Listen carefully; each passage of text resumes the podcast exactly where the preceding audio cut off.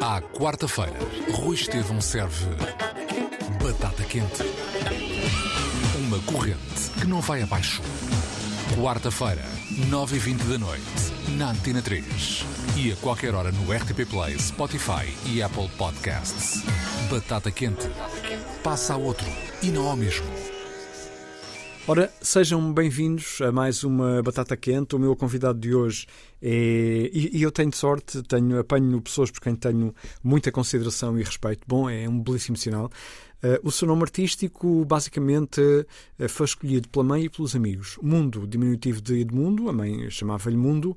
Uh, segundo, nome do sítio onde acontecia magia, ali no, no, nos anos 90, e os amigos vai, de segundo, nome de, de, de estúdio, e aí está, Mundo Segundo.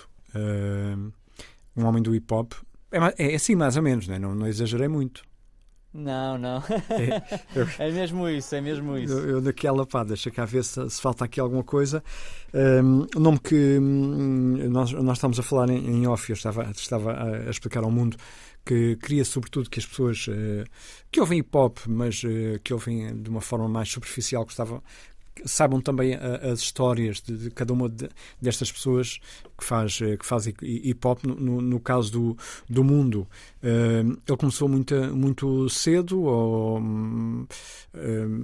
antes dos 19. Aos 19 foi quando tu juntaste o material todo e, sei lá, ficaste em casa durante uma data de tempo até, até aprenderes a funcionar bem com aquilo tudo, mas, mas já antes vinha, vinha uma paixão pelo pelo hip hop, né? Tu, tu, tu numa entrevista sim, sim, sim. que ali tu falavas que a tua primeira aproximação ao hip hop foi com um lado mais comercial e depois percebeste, através sobretudo dos Public Enemy, que o, o hip hop tinha um outro lado sem ser aquele bling bling, tinha aquele, aquele lado do, do da, da, força social, da palavra, e, e isso mudou tudo.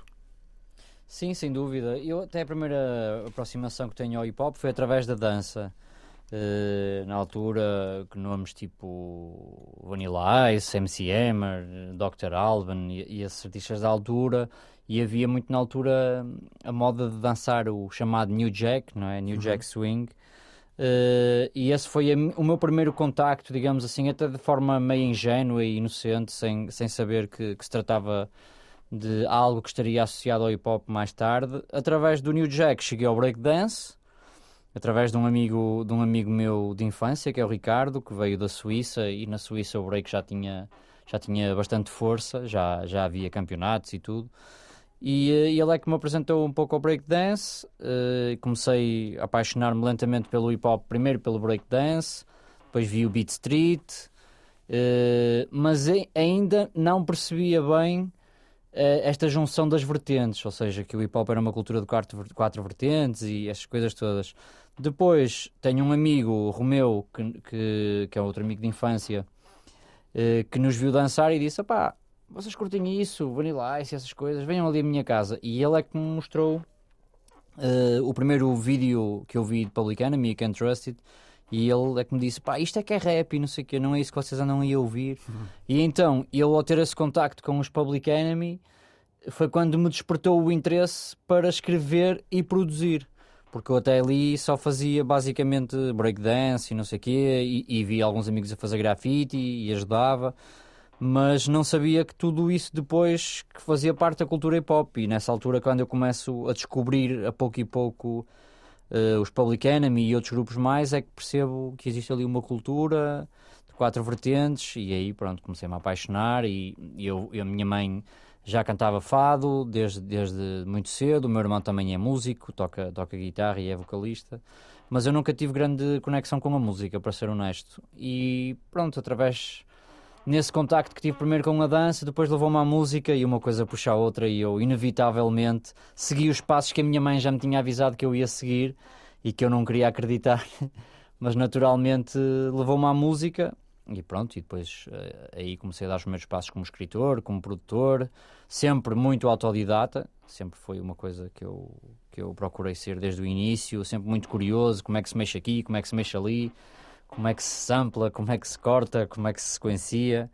Ou seja, sempre fui muito autodidata nesse sentido, nunca fui muito aquele, aquele jovem que pensava, ah, vou fazer uma música e vou procurar um estúdio para gravar. Quiseste Nunca gravar muito... no teu estúdio mesmo, quiseste Ser tu a, a Exato. controlar tudo. Claro. Sim, que queria a- a pouco e pouco criar o meu espaço onde eu pudesse criar sem estar limitado de tempo, Sim, não é? claro. E, e- e de orçamentos. E então foi aí mais ou menos quando faço os meus 19 anos que tive, tive um acidente de trabalho e infelizmente e felizmente, porque às vezes há coisas na vida. Há quase sempre, Pronto. eh, há quase sempre um outro lado Os males coisas, que acontecem não é? sempre bem, não é? Incrível, é, há sempre um, um- ali uma pequena parcela eh, de. Que faz parte. Sim. E a tua mãe batalha. Eu, estava, eh, eu li uma, uma entrevista tua Sim, em que tu sim. dizias isso, que a tua mãe passou-se, chegaste a casa carregado de, de Pá, eu na altura, para teres aqui uma pequena noção e quem, e quem nos está a ouvir, eu, eu perdi cerca de duas falanges e meia da, da minha mão esquerda e, eh, e aquilo na altura ainda andou um certo tempo em tribunal por, por causa de ser um montante e não sei o quê, e como era na mão esquerda não daria tanto como se fosse na mão direita, porque eu sou destro. E, eh, mas na altura, imagina, pagaram-me perto de 5 mil euros ou assim uma quantia qualquer. Pá, e eh, eu fiquei, entre aspas, todo contente. Tipo, aí pá, 5 mil euros já é um orçamento que já dá para comprar alguma coisa, não é? Pá, e entretanto, recebo o dinheiro na conta eh, e disse à minha mãe: Olha, vou, vou comprar algumas coisas e não sei o quê. E ela vê lá, não gasto o dinheiro todo. E eu, entretanto, na altura entrei numa loja aqui no Porto, no Dance Planet, que era que por acaso ficava Ahm, numa loja que eu que ficava no piso inferior de uma loja que eu ia muito, que era a Massive, que foi uma das primeiras lojas de streetwear do Porto, do, que foi aberta pelo Johnny Depp, também um grande conterrâneo. E ahm, eu fui lá, pá, o que é que tem aqui? Tem aqui MPCs, que era um MPC, não sei o que. Ele, pá, por acaso temos, chegou há pouco tempo, as primeiras, e eu até fui o primeiro indivíduo aqui no, no Porto a comprar um MPC. E eh, comprei um MPC, comprei um gravador de pistas digital da Roland, um VS, qualquer coisa, comprei um compressor, pá, gastei basicamente o dinheiro todo. sobrou, sobrou uns trocos. E quando cheguei a casa carregado de caixas, como é óbvio, a minha mãe entrou em colapso e disse: Quanto é que gastaste? E eu disse: Pá, gastei tudo, basicamente. Sobrou muito pouco. E ela, pá, tipo, fez, azucrinou-me o juízo no início, mas depois percebeu que também era uma forma de me manter em casa, percebes? E isso. eh, há alguns pais que não gostam de ter os filhos em casa, não é? E eu, na altura, meu pai já tinha falecido, nessa altura, mas para a minha mãe, sendo que na zona onde vivíamos eh, havia muito aptidão para muitos adolescentes entrarem em vícios e, e outras coisas mais, ela até viu ali, tipo, não, isto até nem é mal todo, ele agora vai estar aqui em casa a produzir e não sei o quê, e eu acabo por ter mais controle sobre ele. Por isso também para ela foi o mal que veio por bem. E, e conhece-te melhor que ninguém e, e sabe que tu ah, tens esse lado, não, não ah, obcecado no bom sentido. Portanto, tu, tu quando foste fazer isso, ah, comprar o equipamento, a tua mãe já sabia que tu ias ficar aí a, a- a- a- aproveitar esse equipamento até mais não, até perceberes aquilo de trás para a frente, saberes fazer aquilo tudo de cor. Ah, também- Exatamente, também esse exatamente. lado, sabia. Claro. Ok. Muito também porque ela já sabia que já tínhamos gravado aqui no segundo piso eh, as mixtapes do DJ Crossfader, do Bomber Jack, e sempre que e eles já na altura tinham gravadores de pistas e não sei o quê, e ela já sabia que eles sempre que vinham eu ficava ali colado a ver "Ei, como é que se faz isto e como é que se faz aquilo. Por isso ela já sabia que eu ia ficar, eh, ficar ali no estúdio quase tipo uma vida sedentária. Isso aconteceu em, várias, eh, várias fases da tua vida, nos primeiros tempos, sobretudo, eh, ficares fechado muito tempo a trabalhar em, Sim, em sim, projetos sim. teus e- e- e de outras pessoas também. Sim, sem dúvida. Até é mesmo engraçado porque às vezes encontro amigos que, que, andaram comigo na escola, não é? E que lembram-me perfeitamente, imagina sextas-feiras à noite ou sábados à noite irem lá tocar à porta.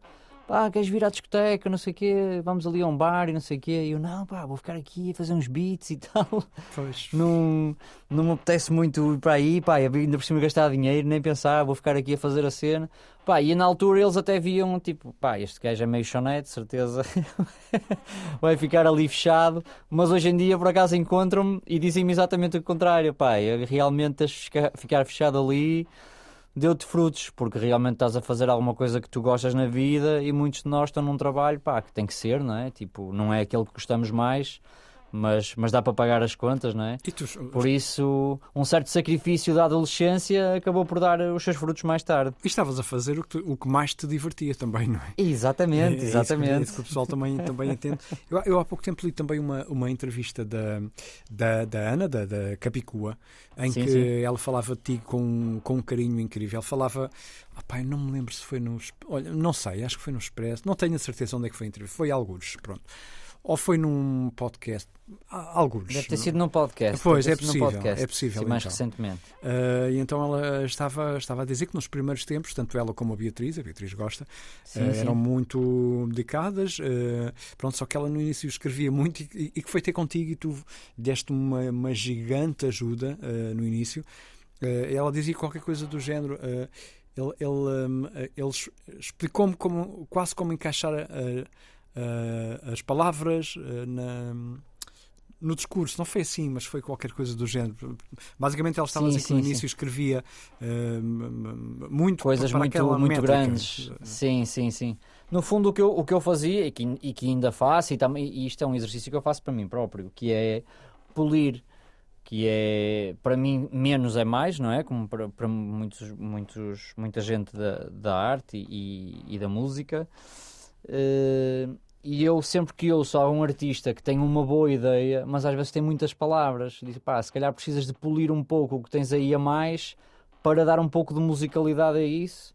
E no fundo, pronto, era isso que eu fazia. A, a, a Ana tinha, tinha frases muito compridas, que, com, com ideias bem desenvolvidas, mas que não iam caber naquele espaço que ela queria meter, não é? Tipo, então eu fui ajudando de certa forma a polir que é o que eu faço. Mais, muitas pessoas que vêm aqui gravar ao meu estúdio através dos anos é um bocado dar esse input de polir sem nunca desvirtuar a ideia principal do artista, não é?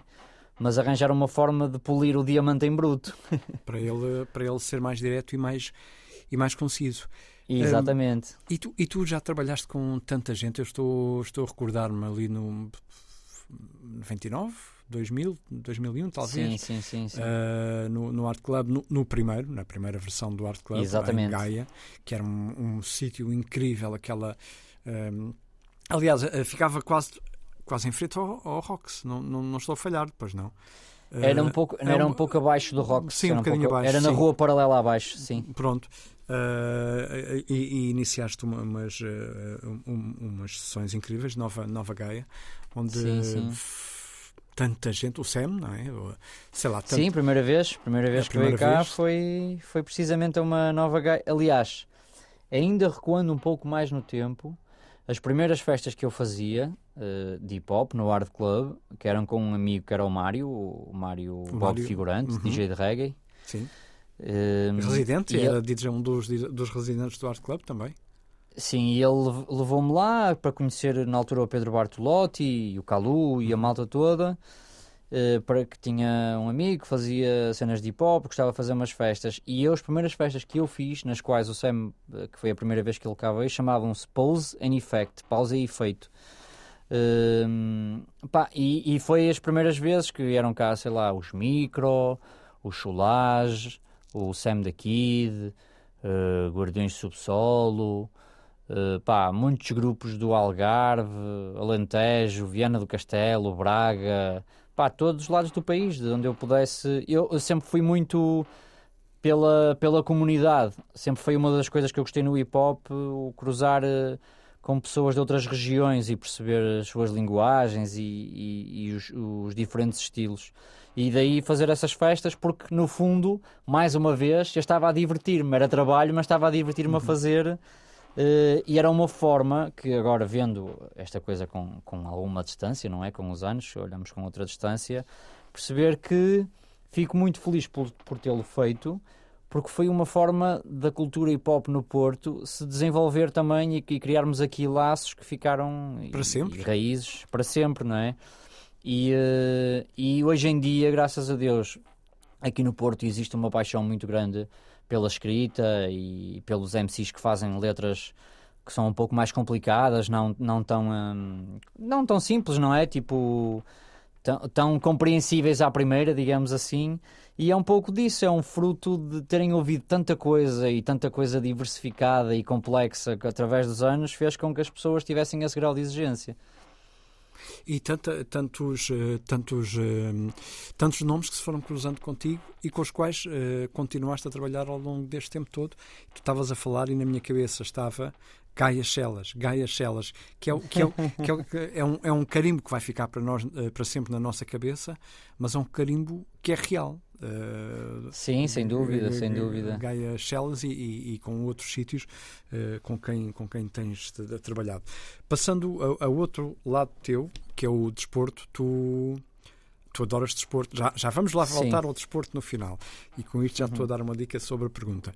Uh, adoras futebol e basquete e, e não sei o quê, não? É? Sim, sem dúvida, sem dúvida. Aliás, eu li alguns que tu houve uma altura que uh, eu, eu, acho que eu li aquilo quase, quase na, na, como é que se costuma dizer, na vertical e acho que nem li bem. Sim. Treinavas na diagonal, em diagonal. Na diagonal, na diagonal. uh, na horizontal estava tudo bem. Uh, treinavas em quatro clubes, não? Sim, sim. É, é mesmo? Eu assim, pá, não há aqui qualquer coisa que não estava a ter, não estava quatro clubes. Como assim? Hoje em dia reduziu um, um, um pouco a panóplia porque, entretanto, também me juntei a um grupo, um grupo de motas e tal. Pois, então... também já lá ia, que eu tenho visto as tuas, as tuas fotos, que, que, também quero saber, queremos saber isso. Mas Sim, eu neste momento estou. Pronto, na altura eu tinha. Jogava futebol de 7 em duas ligas diferentes jogava futebol de 11, federado, também aqui na Associação Futebol do Porto, e jogava basquetebol no Inatel, também numa equipa. Uh, e, e, e dividia-me aqui por, eh, por estes quatro, quatro espaços, digamos assim. Entretanto, reduzi isso para já a 2, 3, ok? Tipo, futebol de 11 manteve-se. Uh, manteve-se o basquetebol, que entretanto tem estado parado por causa desta situação. Pois. E, eh, pá, e entretanto, minha, eu sempre tive uma paixão grande por motas. Tive moto na adolescência, depois tive alguns, se calhar, uma década sem ter moto, porque houve um ano que não correu assim tão bem. Eu tive alguns acidentes, então fiquei assim um bocado melindrado. E entretanto, nestes últimos 3 ou 4 anos, voltou-me outra vez o, o bichinho das motas e pá, tenho que, que voltar a comprar uma moto. E, e, pronto, então agora tenho-me dividido entre as motas, não é? O clube também é um desporto. Sim, sim. Opa, e, e, e, somos um clube, pronto, um, um, grupo motar com sede, com, com, com encargos, não é? Com, cada um tem o seu cargo para cumprir. E, uh, e eu estou também de corpo e alma no grupo, por isso também é algo que me leva algum tempo. Muito bem.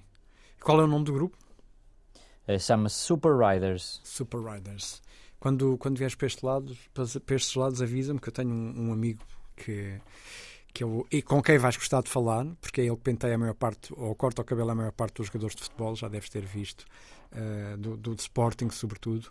Eh, que é o irmão do Ricardo, foi guarda-redes da seleção e não sei o quê. Okay. Tem precisamente um, um, grupo também, não sei qual é o nome, porque pronto, eu sou um bocado despassarado. Tenho que te apresentar porque vão estar bem, uhum. vão ter grandes conversas sobre motos. Quando formos para o Sul. Eu por acaso estive aí há pouco tempo, porque nós fomos fazer a, a Mítica Nacional 2, uh, eh, fomos quatro dias, fomos um grupo de, de 15 pessoas.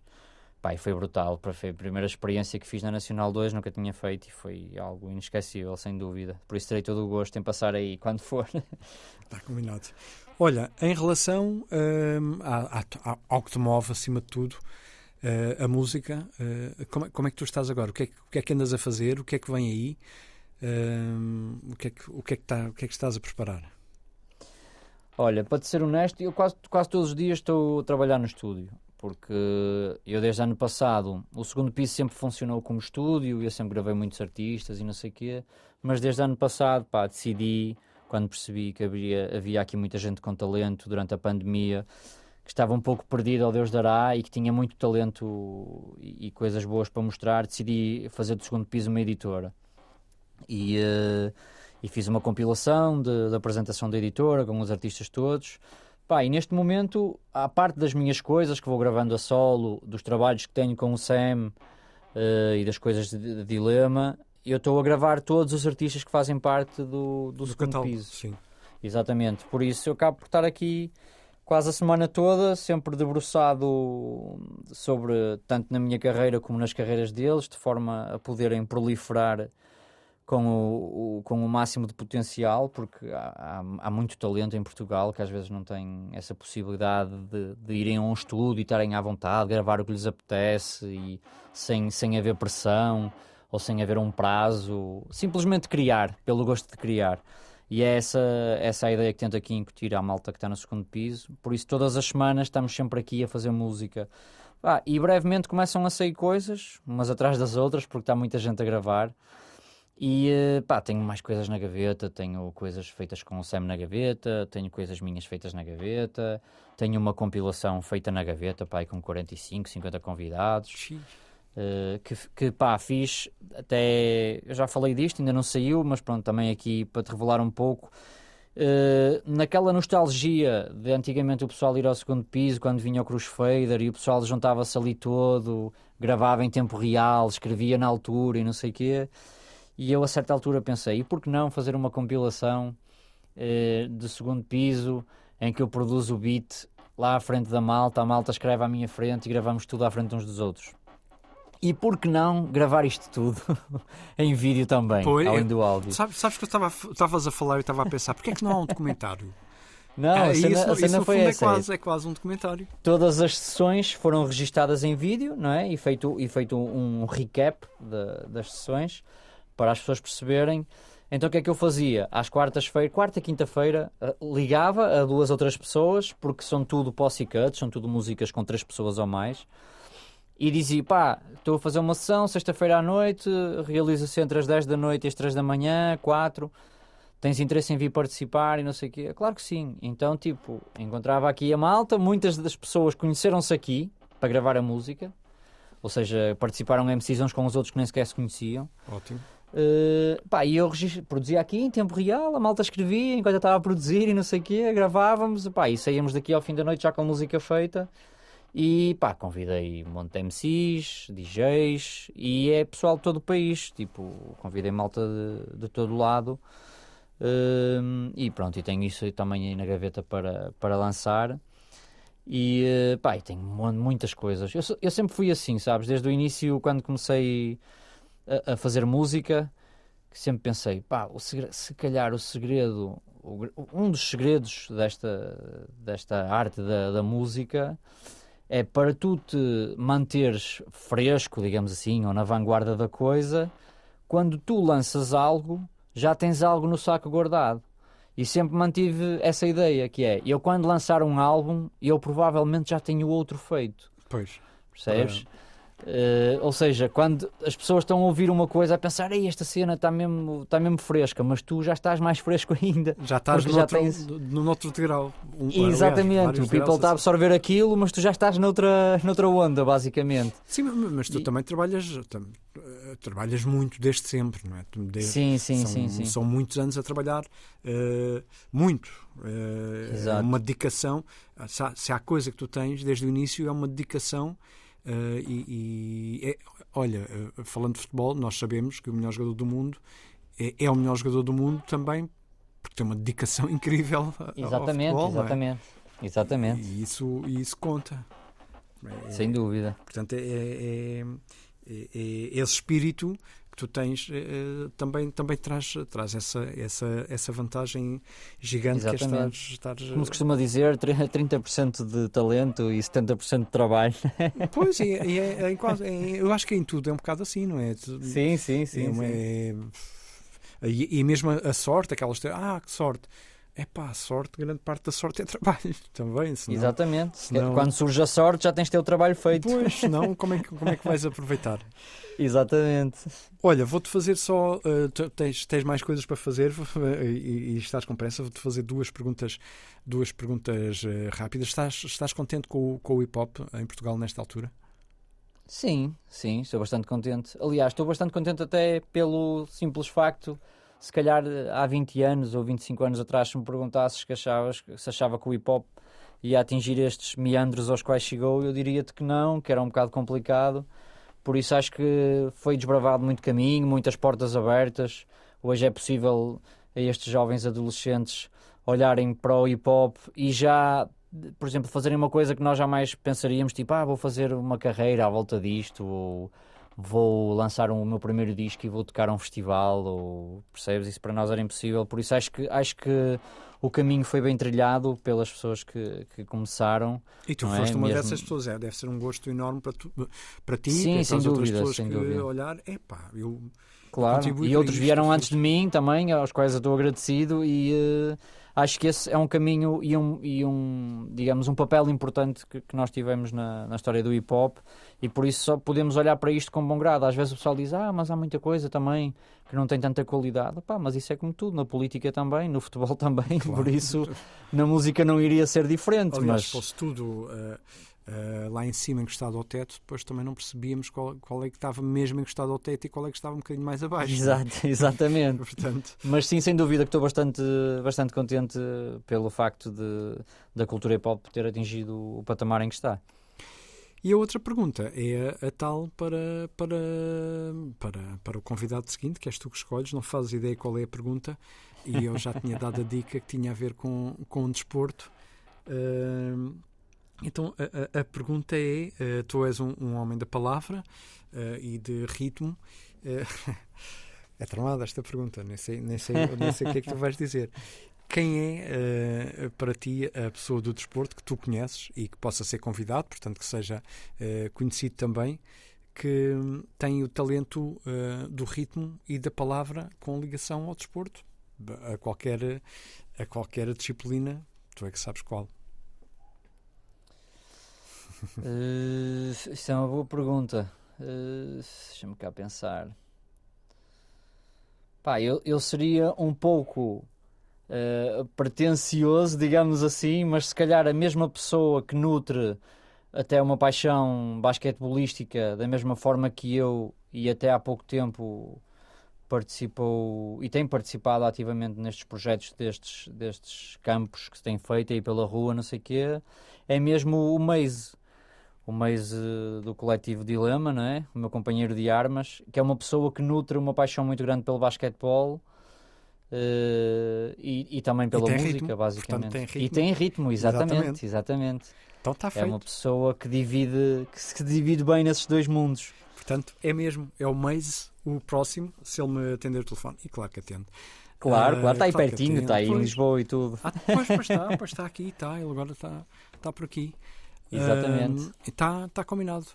Mundo, foi um prazer enorme, como, como sempre, falar contigo. Fica à espera das meu. tuas novidades. Com E- certeza. E continua assim, porque és, és realmente uma, uma pessoa que merece todo o respeito e consideração e estamos cá para isso. Gostei muito de, de te ouvir e de saber as tuas novidades. Um grande Muito abraço. obrigado, Rui. E um até grande breve. abraço. Até já. Um grande abraço. Até Até já. À quarta-feira, Rui Estevão serve batata quente. Uma corrente que não vai abaixo. Quarta-feira, 9h20 da noite, na Antena 3. E a qualquer hora no RTP Play, Spotify e Apple Podcasts. Batata quente. Passa a outro e não ao mesmo.